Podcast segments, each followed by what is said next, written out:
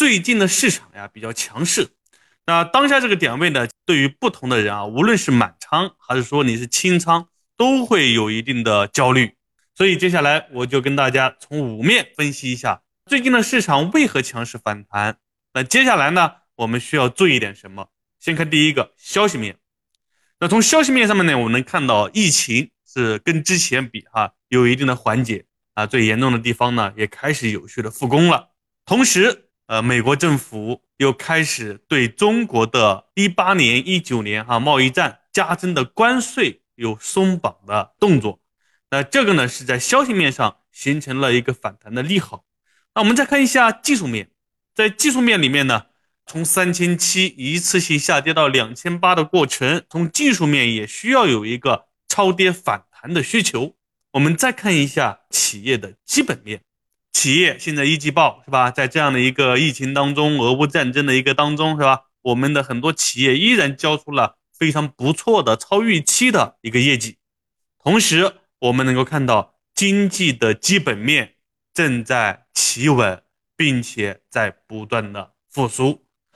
那再看政策面，对于股市来讲，我们可能关注更多的就是流动性，是吧？所以从目前来看，不管外围市场怎么样去。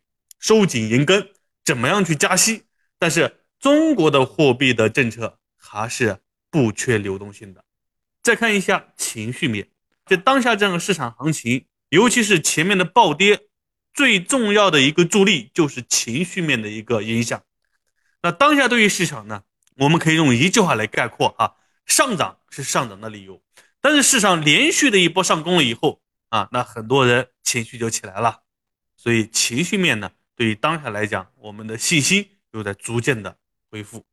最近为何强势反弹呢？我从这个基本的五面来跟大家进行了分析。那当下这个点位需要注意吗？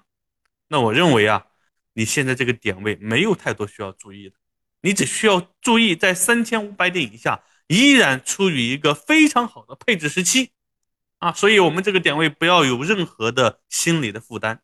只要有钱，你都可以往里面不断的进行一个逢跌的加仓动作。那对于仓位比较重的呢，你要注意，你不是在进行短线的投机，你是至少是进行两年以上的投资。所以，对于当下这个点位在三千三左右，我认为也没有什么需要过多注意的，只需要去按照你的计划去执行，并且珍惜我们三千五百点以下的机会。